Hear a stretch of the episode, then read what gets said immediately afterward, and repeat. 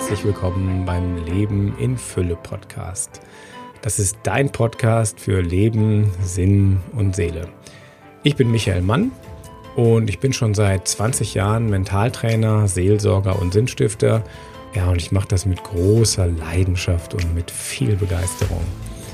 Deswegen möchte ich dir hier in diesem Podcast meine bewährtesten Tipps weitergeben und ganz viel Inspiration damit du ein Leben in Fülle führen kannst.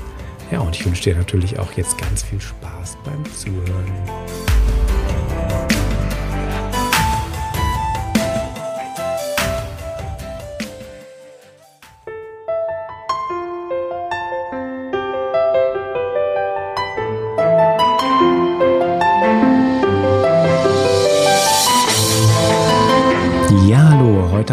Interview für euch und zwar mit Ethik22 und genauer mit Thomas Wallimann und Christina Wallimann-Sasaki. Die beiden sind Theologen, beschäftigen sich viel mit Ethik und Spiritualität und dem Leben in Fülle und die gehen richtig gut in die Tiefe und, und beschäftigen sich so mit den ganzen inneren Spannungen, die wir aushalten müssen. Wenn wir zum Beispiel im Supermarkt sind und uns entscheiden müssen, Fleisch oder Veggie, Biogemüse oder konventionelles Gemüse in den Urlaub fliegen oder doch lieber mit dem Zug fahren. Und die haben ganz überraschende Antworten. Lasst euch mal, äh, lasst es euch richtig gut gehen in dem Interview. Ich freue mich auf das Interview und vor allem auf euer Feedback. Viel Spaß beim Zuhören. Ja, hallo, hier ist wieder der Leben mit Fülle Podcast und ich bin im Büro von Christina Sasaki Wallimann und von Thomas Wallimann und wir sind hier bei Ethik 22. Beiden arbeitet im Institut Ethik 22 und vielleicht noch ein paar Worte zum Thomas. Thomas hat promoviert in Theologie, er ist Mitglied bei Justitia et Pax. Er hat sein Studium gemacht in Chur und Berkeley in Kalifornien. Da, darüber haben wir auch die Verbindung. Da haben wir uns ähm, auf dem Nachtreffen mal kennengelernt. Er war noch in Paris, ist Dozent für Ethik an der Hochschule für Technik und Architektur und ähm, an der KV Business School und in Bern macht er, glaube ich, auch noch was. Er wird euch gleich noch mal ein paar Worte selber zu sich sagen. Christina ist Master of Divinity. Das ist der Titel, wenn jemand Theologie in den USA studiert. Sie kommt aus den Vereinigten Staaten, war acht Jahre in Alaska und die beiden haben sich kennengelernt und sind auch ein Ehepaar und leiten jetzt das Institut. Ja, was macht ihr hier bei Ethik 22? Wir hören den Menschen zu, denen wir begegnen in unserem Leben und wir stellen immer wieder fest, dass die Menschen äh, von Spannungen geprägt sind, nämlich von guten Ideen und äh, Vorstellungen des guten Lebens, auch des Lebens in Fülle ganz allgemein, aber sie erfahren, dass es gar nicht so einfach ist, dies zu leben, weil die Welt sehr kompliziert und auch widersprüchlich ist. Und wir probieren diese Gedanken und diese Spannungen aufzunehmen, darüber nachzudenken und aus einer christlichen Perspektive vielleicht auch da und dort Orientierung zu bieten. Das mit den Spannungen finde ich total äh, spannend, weil ich glaube, da gibt es ganz viele Leute, die, die eigentlich ethisch handeln wollen, aber nicht wirklich wissen, warum. Könnt ihr so ein paar Beispiele erzählen oder was weißt du von Beispielen? The, the best example is a person who uh, says, I, I want to apply for this job. And the, the employer says, Oh, that's great, but you don't have the experience. If you had experience, you'd be perfect. Mm. Uh, you're trapped. Mm-hmm, you know, that's the kind of Spannung yeah, that maybe somebody that's new in the workforce. Und diese Form von Spannungen, von, von äh, wie soll ich sagen, von diesem, man kann machen, was man will, man liegt immer falsch, das kommt eigentlich in unserem Titel von unserem Institut auch zum Ausdruck. Also die Nummer 22 oder die Zahl 22 geht auf den englischen Roman Catch 22 zurück, mhm. was im Englischen auch ein Sprichwort ist. Und vielleicht kann Christina noch etwas dazu sagen.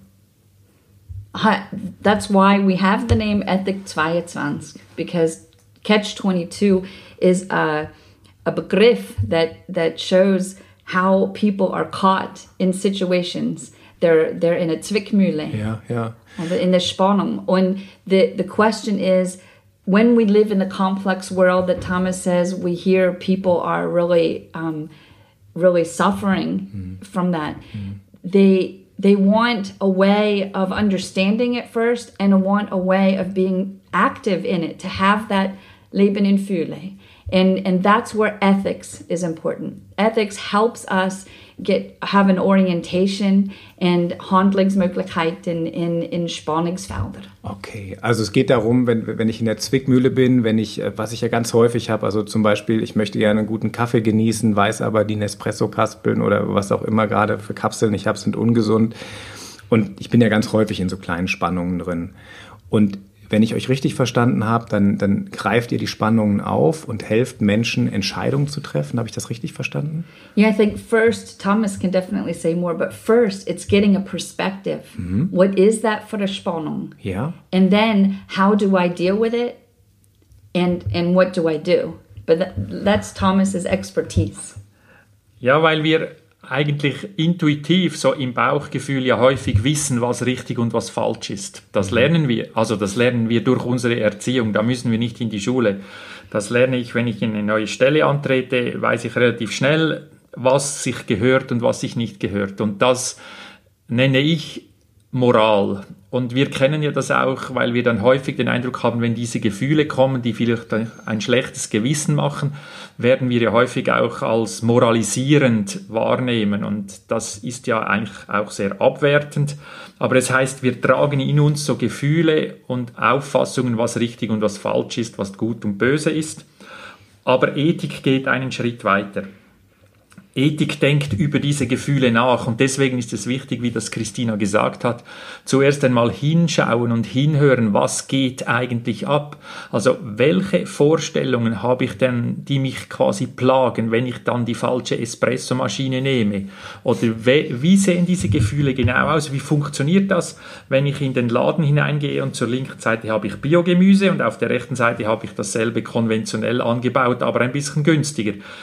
Dann reicht es eben nicht nur auf das schlechte Gewissen zu hören, das ist nur ein Signal dafür, dass Wertfragen thematisiert oder angesprochen sind. Und die Ethik sagt jetzt, aha, jetzt müssen wir das ein bisschen genauer anschauen. Mhm. Und das heißt, ich kann beispielsweise die Produktionsketten des Gemüses studieren. Ich kann auch studieren, wo sind beispielsweise Fördergelder eingebunden, wie sind die Transportwege, was für eine Rolle spielt das im Hinblick auf das Businessmodell des Geschäftes beispielsweise. Und das sind Fragen, die zuerst geklärt werden müssen. But it's also important to say that it's not just externally looking at what's happening, but it's also internally. What kind of income do I have? Can I afford to biochemias? What um, what are my needs for health, or what do I want for my life? That there, it, it's really everything. All of the things that are the people and the processes that are part of the situation that I'm in when I'm standing in front of organic food and traditional food. Mm-hmm. So it's it's really really look at everything in a in a in a I guess a, a volvolende art. It's not just an analysis that is like oh what is going bad and what's going right, but it's just like what's happening. That just that simple question, what's happening also, and who's involved. Okay, also ich soll auf meine Gefühle hören, wenn ich dich richtig verstanden habe, und ich muss auch mal ganz genau analysieren, wo kommt das Gemüse her. Ist das nicht wahnsinnig kompliziert für, für, eine, für so eine Alltagsentscheidung? Ja, auf den ersten Anhieb scheint das schon kompliziert zu sein, weil es Zeit braucht und weil es äh, vielleicht auch ein bisschen Distanzübung braucht. Das Problem ist ja, dass das schlechte Gewissen uns das Gefühl für die Zeit nimmt. Ich sag's mal so. Aha. Weil beim schlechten Gewissen hat man den Eindruck, es ist schlecht, jetzt muss ich sofort etwas anderes machen. Ich habe aber keine Zeit, dann mache ich trotzdem etwas, damit wird das schlechte Gewissen noch stärker, je nachdem. Und Ethik ist in dem Sinne zuerst einmal Raum für Zeit schaffen. Und damit ich diesen Raum mhm. schaffen kann, muss ich mich wie von diesen, von diesen Gewissensbissen distanzieren. Nicht, dass die nichts zu bedeuten haben, aber ich muss das einfach mal so anschauen, wie wenn ich jetzt meine Situation als Regisseur eines Filmes betrachte. Und ich kann wie aufzeigen, ah, diese Person hat diese Gefühle, sie möchte mhm. das und das, aber sie weiß auch das und das und sie schaut auf ihr Portemonnaie und sieht, da sind jetzt nur ganz wenige Noten drin, mehr kann ich nicht mhm. bezahlen. Und ah, die Situation ist ja so, der Biomarkt funktioniert so und der konventionelle funktioniert so. Das ist tatsächlich streng, aber es führt auch dazu, dass man eine gewisse Nüchternheit entwickeln kann und man fühlt sich dann auch nicht immer so schlecht, weil äh, man ist dann noch nicht fertig mit dem Prozess. Also es gibt two more steps. Genau, also, was? weil nachher kommt etwas anderes und das, auch das ist eine relativ anstrengende Arbeit, aber But I wanted to say one thing because of the, the spirituality. You can look at this as a spiritual process. ethics is really a process of doing an analysis of of how I want to act. But spirituality here co- plays a role in in the context that your question was coming from, and that is um, and in the question of time.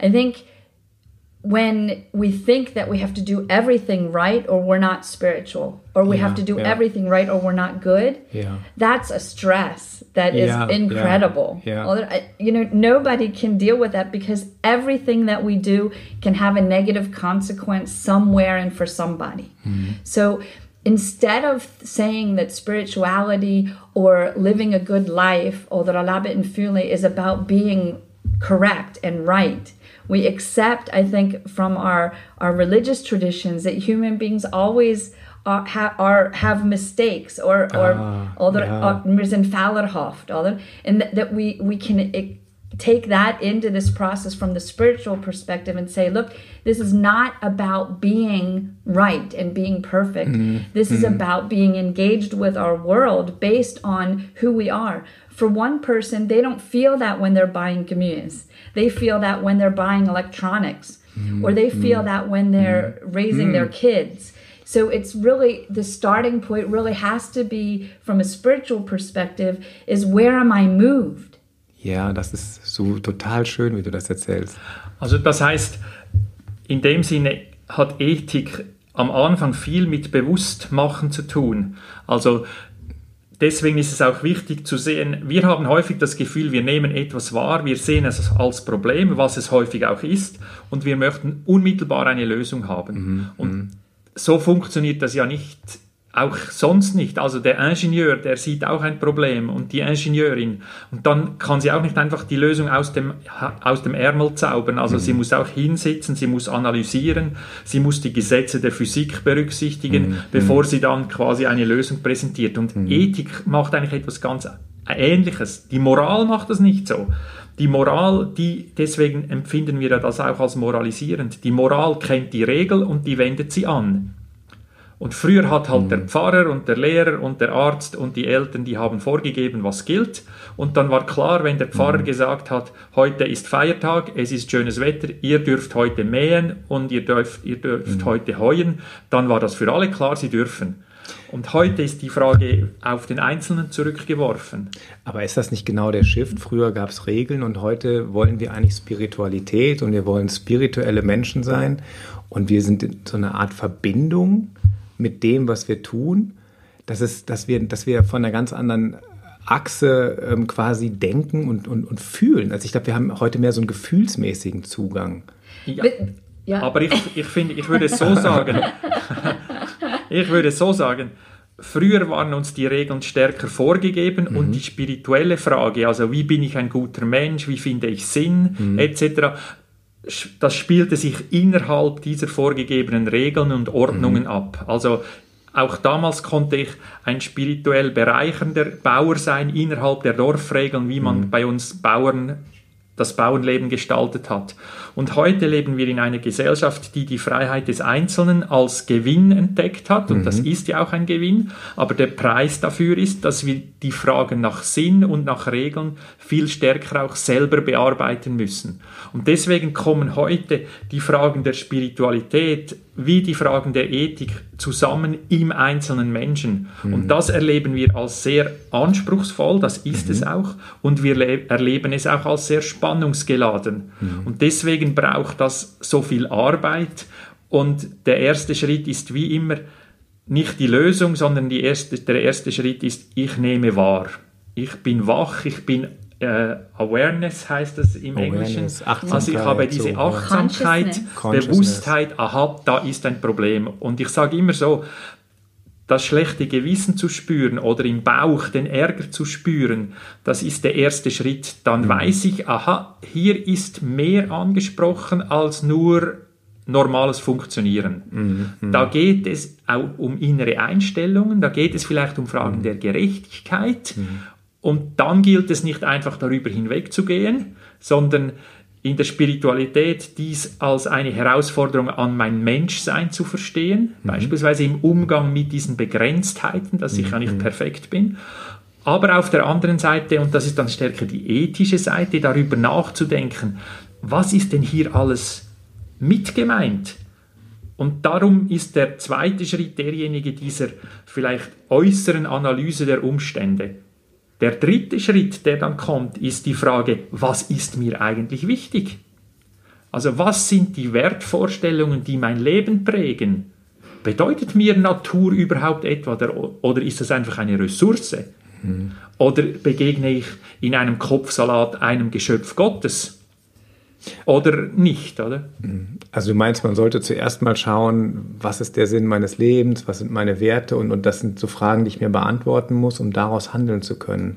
Genau, das, das wäre, das ist quasi die, das ist quasi, wenn man es aufzeichnet auf einer Landkarte, ja. wäre das, sind das diese Schritte, die hinein, hintereinander folgen. Mhm. Jetzt kannst du natürlich nicht in die Migro gehen oder in den Aldi und dann hineinlaufen und dann sagen, so jetzt mache ich zuerst diese vier Schritte, bevor ich dann Gemüse kaufe, oder? Das mhm. funktioniert praktisch ja nicht so, sondern ich habe vielleicht wieder einmal eine ruhige Minute im Zug oder ich warte im Stau oder irgendwo und ich kann mir dann fragen, wie gestalte ich eigentlich mein Leben, wenn ich das jetzt so anschaue?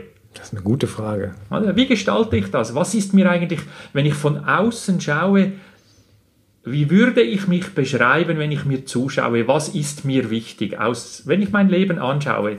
Yeah, this is really important. It comes actually from a, a theologian, a Quaker theologian from the United States, Parker Palmer. And Parker Palmer says, Don't tell your life what truths you have, ask your life what truths you have. Because ah. sometimes those mor- morals mm. come into play, and I know I should care about ecological issues, but I that's not what my life tells me. My life tells me I'm concerned about women's issues or uh, uh work issues or whatever. And so we need to ask our life what does my life tell me is important? So that we're not using moral feelings that often come from society and family and friends, mm-hmm. but um, that really come from us. So that's really an important step um, for the anal- analysis of values that in principles that that help us decide what we're going to do, how we're going to actually act, is to first ask what does my life tell me is important? Hast du, da, hast du da ein Beispiel für? Also ich kenne ja auch so diesen, diesen Spruch, Moral ist die feinste Form der Aggression und das wollen wir eigentlich nicht mehr. Ja. Und die ja. Frage, die du gerade gestellt hast, war, was möchte mein Leben? Um, so I, I just tell a really also, short story as an yeah. example. Um, I was always short, even shorter than my mother. I didn't grow bigger than my mother. oh je. and but my mom always told me, "You're the right size for you."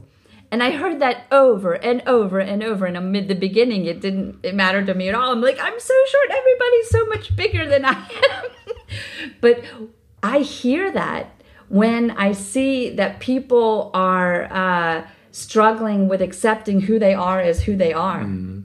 I hear that, hey, you're the right for you.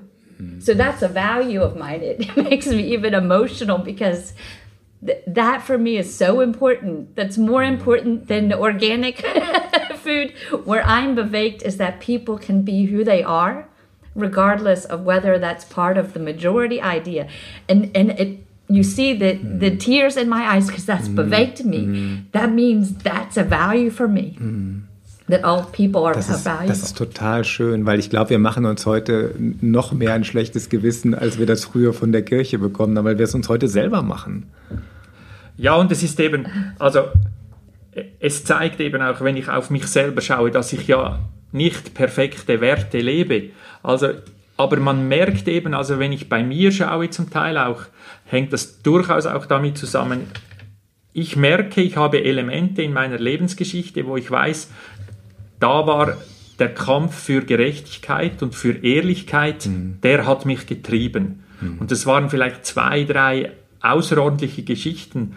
Aber wenn ich die anschaue, dann merke ich, aha, wenn ich, mit, wenn ich über Gerechtigkeit spreche oder so, dann hängt das damit zusammen, dass ich in ein, meiner Meinung respektiert werde.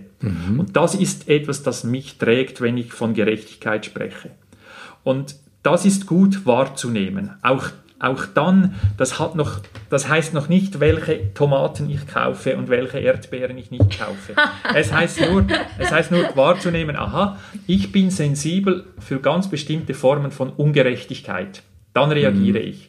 Aber dann gibt es noch andere Sachen. Ich fahre zum Beispiel gerne Auto, auch vor allem dann, wenn es regnet, weil ich nicht gerne nass werde. Also habe ich gegenüber dem Benutzen des Verkehrs zwischen dem öffentlichen Verkehr, zwischen meinem, meinem Velo und meinem Auto, da weiß ich, ah, dass die einen würden dem Bequemlichkeit sagen. Ich sage das, ja, das hängt damit zusammen, dass ich nachher einen Auftritt habe. Ich spreche vor Leuten und ich will meine Botschaft glaubwürdig vertreten können und das wirkt einfach nicht so gut, wenn ich geschwitzt, total verschwitzt oder pfletschnass ankomme. Also werde ich das so einordnen. Das heißt, daraus heißt es für mich, mir ist es wichtig, dass meine Zuhörerinnen und Zuhörer verstehen, was mir am Herzen liegt und nicht abgelenkt sind von äußeren Faktoren.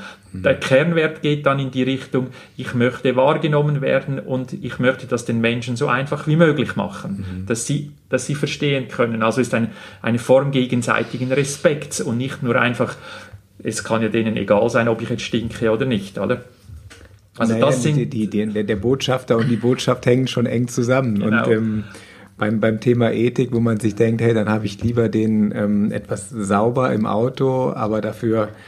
Aber ich glaube, dass die, die wesentliche Botschaft, wenn ich euch richtig verstehe, ist, dass wir gar nicht so sehr uns selber kasteien dürfen, wenn wir mal irgendwas nicht so 100% richtig machen, sondern wirklich mehr mit Achtsamkeit leben und uns selber verzeihen. Ich, ich bin so groß, du hast es gerade gesagt, ich bin so, so, so, so wie ich bin, bin ich gut und gewollt mit meinen Ecken und Kanten. Das ist total schön. aber But it goes. It's, Yeah. it, there's more. es geht eben, also jetzt geht es Also, weiter. Can I- can I also es just ist do doch it? nicht so einfach. Jetzt gehen wir But nochmal I in die just want to Tiefe. say, um, th- there's they, they say three or four steps, but see, judge, act. Those are the three steps. We didn't say that yet. We should have said it at the beginning so people had that framework in mind. But it's see, judge, act, oder sehen, urteilen, handeln. Those are the three steps, and um, th- it's work. And so what you said is maybe the the way we deal with the moral tension in us. But say in Urtalen Honda, I think it's really important that Thomas goes over the three elements all together in a short way so that it's really clear because um, it's an important process. Also das ist so, so die Grundidee, wie ich dann reingehe an ein ethisches Problem. Sehen, urteilen, handeln. Jetzt bin ich gespannt, Thomas. Genau.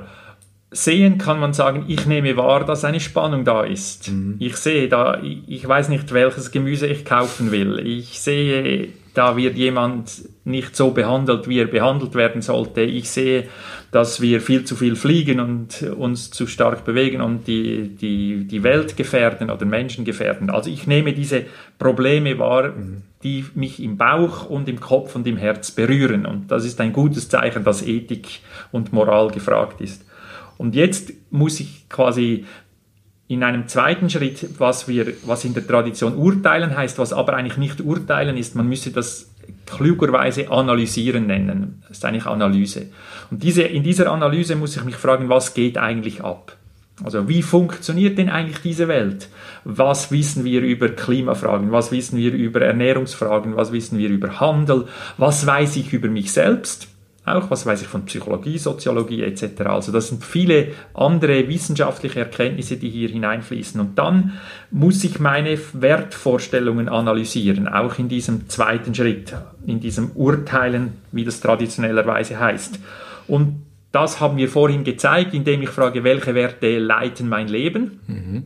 Aber es gibt dort noch einen zweiten Teil, nämlich auch, welche Wertvorstellungen oder Wegweiser zum Handeln gibt es aus der Tradition. Mhm. Und hier spielt jetzt beispielsweise die Kirche eine Rolle. Mhm. Religionen, Kirchen, aber auch andere Institutionen geben uns ja auch Wegweiser vor, was richtiges Handeln ist.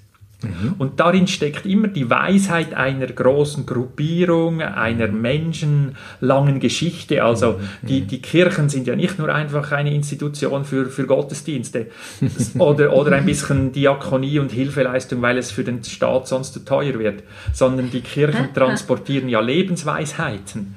Natürlich sind die manchmal in Liturgien und in alten Sätzen versteckt, aber, aber sie besagen etwas, beispielsweise. But they're very clear in the social teaching. Ja, die katholische Kirche, da muss ich sagen, da bin ich mit Herz stolz auf meinen katholischen Glauben und mein katholisches Sein, ich sage es mal als Kirchenmensch auch, in der katholischen Soziallehre, wie die heißt, oder das äh, Enseignement Social de l'Église auf Französisch, was ich eigentlich viel lieber habe, oder Social Teaching auf Englisch. Dort sagt, gibt die, die katholische Kirche eigentlich fünf Wegweiser für eine gerechte Welt. Okay, jetzt sind wir gespannt. Und der erste Wegweiser heißt, die Wirtschaft, die Systeme, die Welt muss für den Menschen da sein und nicht umgekehrt.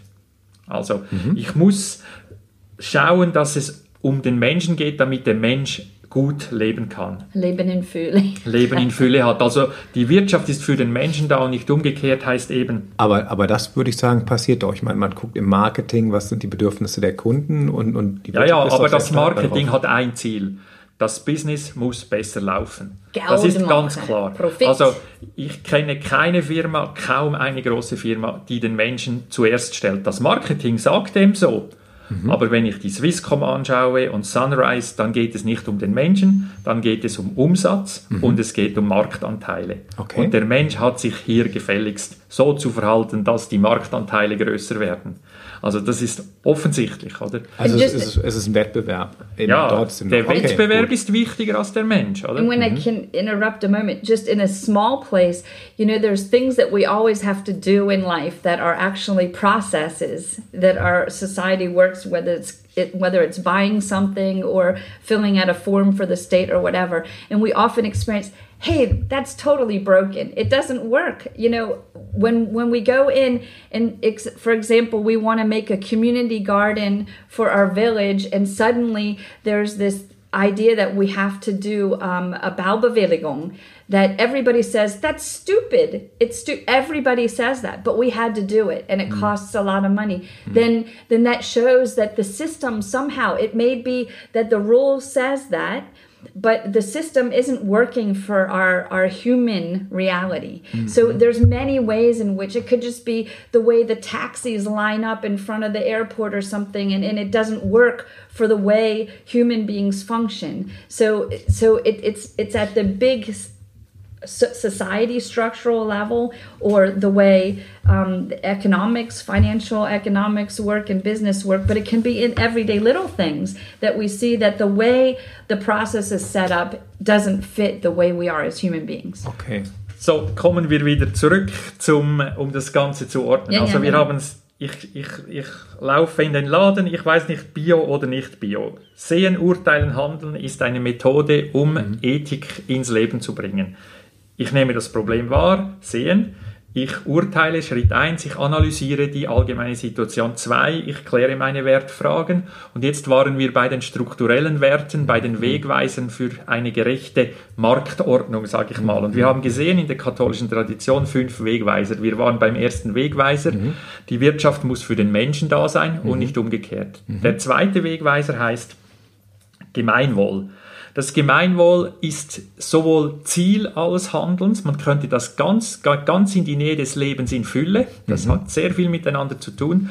Als Wegweiser fragt das Gemeinwohl, wer gewinnt und wer verliert bei einer bestimmten Regelung. Und das Gemeinwohl erinnert eigentlich daran, dass man schaut, dass niemand übermäßig Lasten tragen muss, während andere übermäßig Gewinne einfahren. Also das heißt, das Gemeinwohl ist sich bewusst als Prinzip, es können nicht alle immer das Gleiche haben. Es brauchen auch nicht immer alle das Gleiche, aber man muss, man kann es so sagen, die Schere zwischen jenen, die Vorteile haben und zwischen denen, die Nachteile haben, die darf nicht zu groß sein. Also wir müssen immer aufpassen, wer kommt unter die Räder und wie viel gewinnen andere in diesem Zusammenhang. Und das ist ein Abwägen, es ist mehr eine, ein Abwägungswegweiser.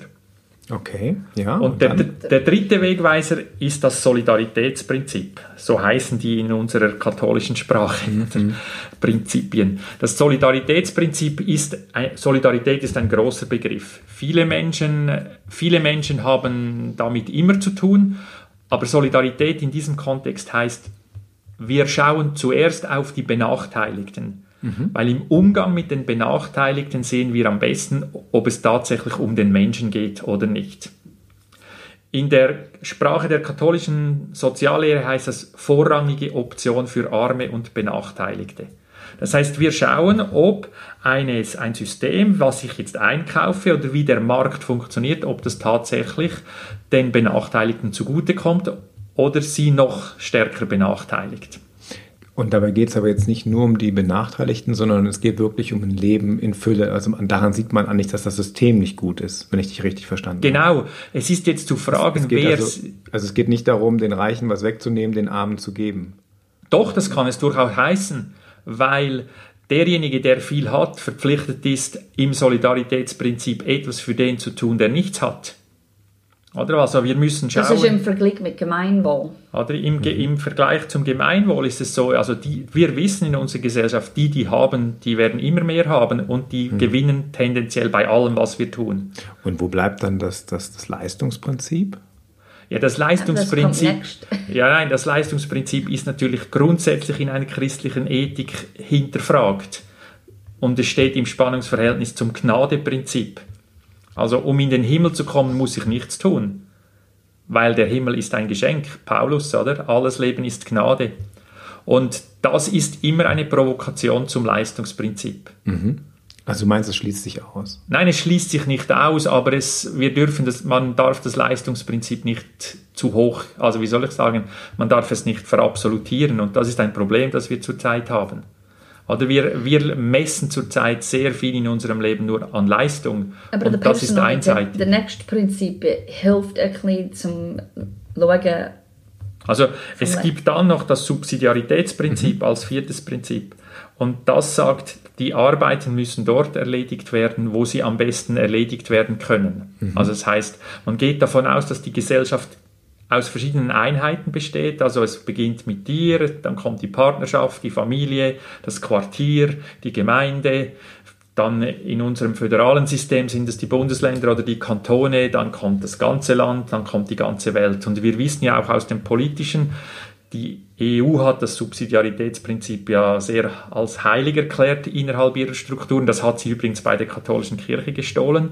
Das wissen nur ganz wenige, aber es ist so. Mhm. Danke für die Aufklärung. Ausgeliehen. Aus, großzügig ausgeliehen. Aber die katholische Kirche verschenkt das gerne und ist stolz darauf. Natürlich. Wir, das, das, wird jetzt das nur noch mal betont hier. In diesem Podcast betonen wir das. Nein, nein, das ist die, die Verwurzelung. Also, ja, ja, ja, weil, aber das Spannende ist... Wir sollten uns mehr stehlen lassen. Ja, ja, gewisse Dinge haben wir gar nicht so schlecht gemacht. Aber es, es, es heißt eben, dass man quasi das, was auf kleineren Ebenen gemacht werden kann und geleistet werden kann, dass man das auch dort leisten lässt und dass man das dort auch belässt.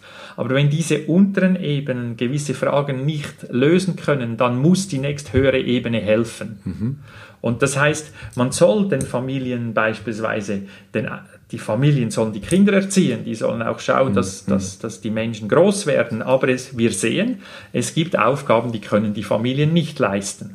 Wenn ich einfach weiß, mein, mein Budget ist beschränkt und ich möchte gesund essen, aber das Geld reicht nicht, also dann wäre die Lösung auf der nächsthöheren Ebene, dass man biologisch angebaute Lebensmittel zu Preisen anbietet, die sich jeder leisten kann. Meinst du das? Genau, also man könnte ja sagen, also es ist ja ganz einfach, oder? Äh, jeder kann ja selber im Internet nachschauen, woher das Gemüse kommt. Mhm. Und dann, dann ist ja das klar, das kann ja jeder selber machen. Jetzt wissen wir aber, die meisten Menschen sind damit überfordert. Mhm. Sie können zum Teil Sie haben die Zeit nicht, sie mhm. verstehen auch nicht, wie diese Fachbegriffe funktionieren. Mhm. Das muss jemand auf einer höheren Ebene tun. Und das haben wir ja. Wir mhm. haben die Knospe eingeführt, wir haben andere Labels eingeführt, ja, okay. die uns quasi helfen, uns zu orientieren. Und zwar auf der Ebene beispielsweise der Produzierenden. Mhm. Und wir merken jetzt, das funktioniert auch noch nicht. Oder? Es mhm. gibt Dinge, die sind international oder global, das müssen wir anders regeln. Und da gibt es jetzt durchaus auch staatliche Gesetzgebungsverfahren beispielsweise. Der Staat regelt solche Dinge in der Regel durch Gesetze, mhm. dass er beispielsweise Deklarationspflichten einführt, die international verständlich sind. Mhm. Und damit kann ich dann, wenn ich irgendwo einkaufen gehe, beispielsweise, das ist ein großer Vorteil des EU-Raums, weiß ich, aha, dieses Zeichen sagt mir, das ist gesund. Mhm, Weil das wusste ich. Oder ich weiß, aha, hier habe ich einen speziellen Beitrag, da, da ist etwas drauf, das kommt den, den Produzierenden zugute. Okay. Oder? Also super spannend, äh, wie du das erzählst und, und die Handlungsmöglichkeiten hast. Das würde ich gerne nochmal fragen, wenn, wenn, ihr was organisiert. Ihr macht ja diese ähm, Ethik-Cafés. Wenn jetzt jemand sich dafür interessiert, könnt ihr ein bisschen was zu eurem Ethik-Café erzählen? Wie funktioniert das? Wie kommt ihr an Themen ran? Was, was kann ja. jemand erleben, der dann zu euch kommt? So the Ethik cafes are the last part of a th- four part process that is part of our view Raum für Dialog und Werte. Although that's that's what we do is we're trying to create space for people to be able to talk about these things. Mm-hmm. Because first people feel it's so complex I can't I don't know what I need to look at to observe and I don't know what the values are that I have or that we need to have as a society, and I certainly don't know what to do. And so we said we need to create more room that people can have exchange. So the mm-hmm. beginning of that is that we listen when we're in the train talking to people.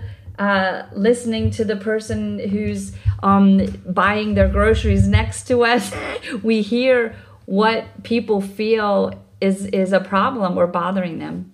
And we list them on our wall in the office here and say okay that's our our sign of the times. And then one of them comes up and says okay now we need to do that take that as an, a theme. Like for instance the health system. Mm-hmm. and um, then we go and ask people that are involved with the health system or ha- are patients our regular citizens and we ask them some simple questions about what do they feel is important or what is not working right or who is really benachteiligt in the system. Mm-hmm. And then we get a whole bunch of answers and we make that the red thread that goes through the magazine. So with the Gesundheitswesen, the health system, we we talked to people and then we made the magazine. We asked authors to write things, or we did interviews, or whatever. Uh, whatever. And then we have an ethic cafe about that oh. theme. Mm-hmm. So the ethic cafe is sort of the end result of a dialogue that's happened. And uh, we and that's always in a very gemütlich. That's only in German possible to say gemütlich. gemütlich. That's it's a good word for us. It's really important that it's gemütlich. And so Thomas makes Alplermakrone Was? Alp, Alp, Elbler Makroni. Genau. Mm, genau. Lecker. Das ist, das ist definitiv ein Grund, um zu kommen. Yeah, and, and we invite one or two guests, and they just have a conversation like we're sitting in the living room having a conversation, and then we eat together and can divide into smaller groups to talk more, and then we come together again to uh, talk about what we, we've heard or ask questions. And, and then we have coffee. Yeah, because it is an ethic coffee. Ethic, ethic coffee. yeah, yeah, with Fair dessert, coffee. coffee and dessert. Und wir denken immer, dass solche Formen von Ethik-Kaffee auch privat organisiert werden können. Also wir helfen gerne, so etwas zu organisieren. Es kann sein, dass wir selber dabei sind, dass wir auch Gäste vermitteln können. Aber unsere Idee ist die, auch bei Ethik 22, dass wir diesen Raum schaffen können, um diesen Prozess, wie wir ihn vorhin zu schildern begannen, mhm. auch leben zu können. Also, dass ich eben dann mit jemandem Sachfragen diskutieren kann, dass wir uns darüber unterhalten können, welche Wegweiser haben wir eigentlich in der Gesellschaft für diese und jene Fragen und dass man durchaus auch mal sagen kann, ja, kannst du uns diese Wegweiser schnell ausdrucken, dann können wir die miteinander diskutieren und so kann man sich quasi selbst eine bestimmte Form von äh, ethischer Kompetenz aneignen. Wow, und wie, wie macht man das, wenn ich das jetzt vorhabe, mit meinen Freunden oder Bekannten so ein Ethikcafé bei mir zu Hause zu organisieren? You just email us or call us.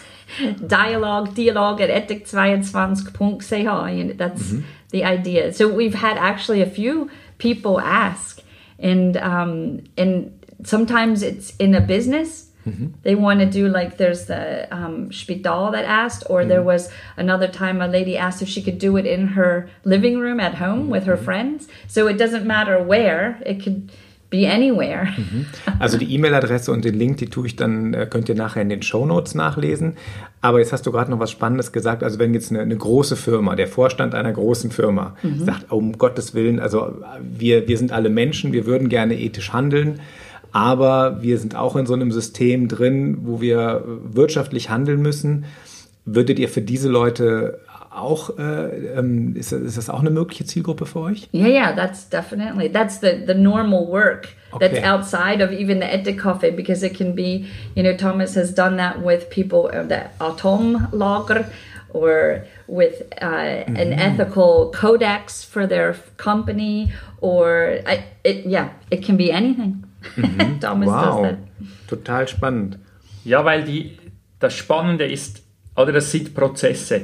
Und es ist wichtig, dass man, dass wir dies zur Sprache bringen können und dass man mit der Zeit auch vielleicht, und das ist meine Erfahrung auch, als, auch in meiner politischen Tätigkeit, dass man diesen, diesen Dreischritt, also dieses Sehen, Urteilen, Handeln oder man könnte auch sagen Wahrnehmen, Analysieren, Handlungsoptionen, dass man das ein bisschen einüben kann. Und das ist, äh, ist, wie, ein, ist wie ein Musikinstrument oder ist wie das Stimmen meines, meines Cellos, das muss ich halt jeden Tag neu machen. Wenn ich mhm. zu spielen beginne, dann stimme ich eben mein Instrument. Und so verändert sich das auch und das macht es auch spannender, miteinander diesen Fragen nachzugehen. Mhm. But it's always important, what Thomas said at the beginning, it takes time. So it's not that you do a workshop and then we know everything to do. Mhm. Aber ich glaube, das ist so das, das, das Wesentliche. Wenn man junge Leute heute fragt, was ist das Tollste an unserer Zeit, dann sagen sie immer, hey, wir haben so viel Möglichkeit zu wählen. Mhm. Und wenn man dann fragt, ja, was ist das Schlimmste an unserer Zeit heute, dann sagen sie genau dasselbe, dass wir so ja. viele Möglichkeiten haben ja. zu wählen. Und genau da seid ihr die richtigen Ansprechpartner. Wie komme ich mit dieser Wahlfreiheit, die ja auch unheimlichen Druck ausübt und, und Stress mhm. ist, also da helft ihr Leuten quasi so mit Tools. Absolut genial. Ähm, am Ende noch, noch eine Frage an euch beide. Was ist für euch ein Leben in Fülle? Was gehört da dazu oder was ist das? Wie würdet ihr das definieren? My way of answering that is that I am able to pay attention how I'm moved mhm. by life and that I can act on that in the right moment and it makes the world a better place. Wow. Moving. Ich bin stärker ein Kopfmensch. ein Herzmensch und ein Kopfmensch. Aber ich denke, für mich heißt das, äh, ein Leben in Fülle ist wirklich, wie ich das vorhin begonnen habe anzutönen. Ich vergleiche das mit dem Cellospiel. Das Leben in Fülle ist für mich die Spannungen, die ich wahrnehme in meinem Leben, nicht so sehr als Problem zu sehen, sondern als Chance, diese Spannung zu gestalten, damit es einen Ton gibt und damit Melodien gespielt werden können gemeinsam, weil andere Menschen spüren diese Spannungen auch, die mhm. zum Wohl aller Menschen und auch unserer Welt ist. Wow, hey, vielen hey, Dank. Hey, that's really schön. Liebe Christina, lieber Thomas, ganz herzlichen Dank. Es war ein wunderbares Gespräch. Richtig schön. Danke auch. Und ja. eben, äh, wir freuen uns auf Kontakte. Wir sind oft, aber wir hoffen da und dort etwas mit auf den Weg geben zu können. Ja, also ich kann das nur empfehlen. Die beiden machen einen richtig guten Job und die setzen sich wirklich ein. Das haben wir, glaube ich, jetzt gehört, mit ganzem Herzen und mit klarem Kopf für, für das Leben in Fülle für alle. Ja, ich hoffe, es hat euch Spaß gemacht, den Mindshift von der Moral zu Spiritualität und Ethik mitzugehen. Wenn ihr die beiden ähm, näher nochmal kennenlernen wollt, unten in den Show Notes, da sind die Website von denen, da habe ich die E-Mail reingeschrieben. Ihr könnt sie auch anrufen, ihr könnt sie zu euch nach Hause holen, wenn ihr ein Ethikcafé organisiert in der Pfarrei oder auch eine Beratung für die Firma braucht.